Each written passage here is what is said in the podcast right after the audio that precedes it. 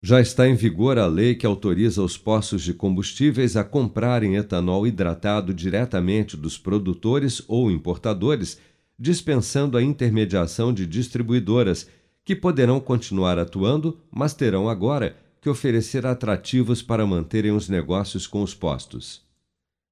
A nova lei também permite a revenda varejista de gasolina e etanol hidratado fora do estabelecimento autorizado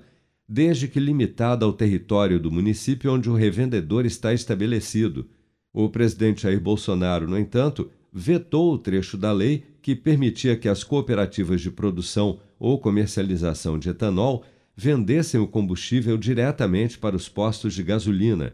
Segundo a Secretaria-Geral da Presidência da República, o veto se apoiou no fato de as cooperativas já gozarem de benefícios fiscais que tendem a reduzir suas contribuições, o que tornaria a lei inconstitucional, visto que distorceria a concorrência do setor e também criaria uma renúncia fiscal sem a devida previsão orçamentária, o que violaria a lei de responsabilidade fiscal.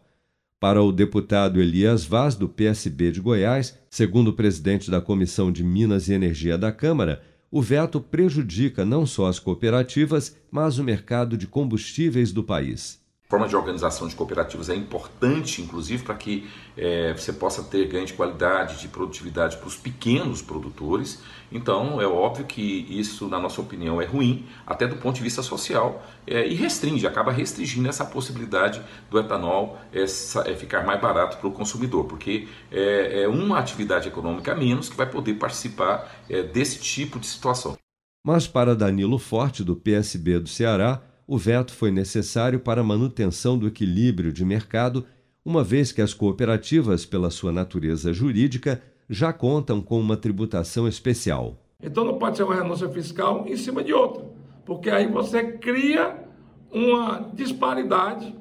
uma desigualdade competitiva, porque talvez fique mais barato a cooperativa vender direto para o posto do que a própria usina que está produzindo o etanol vender direto para o posto. Então, o veto se deu exatamente em cima disso.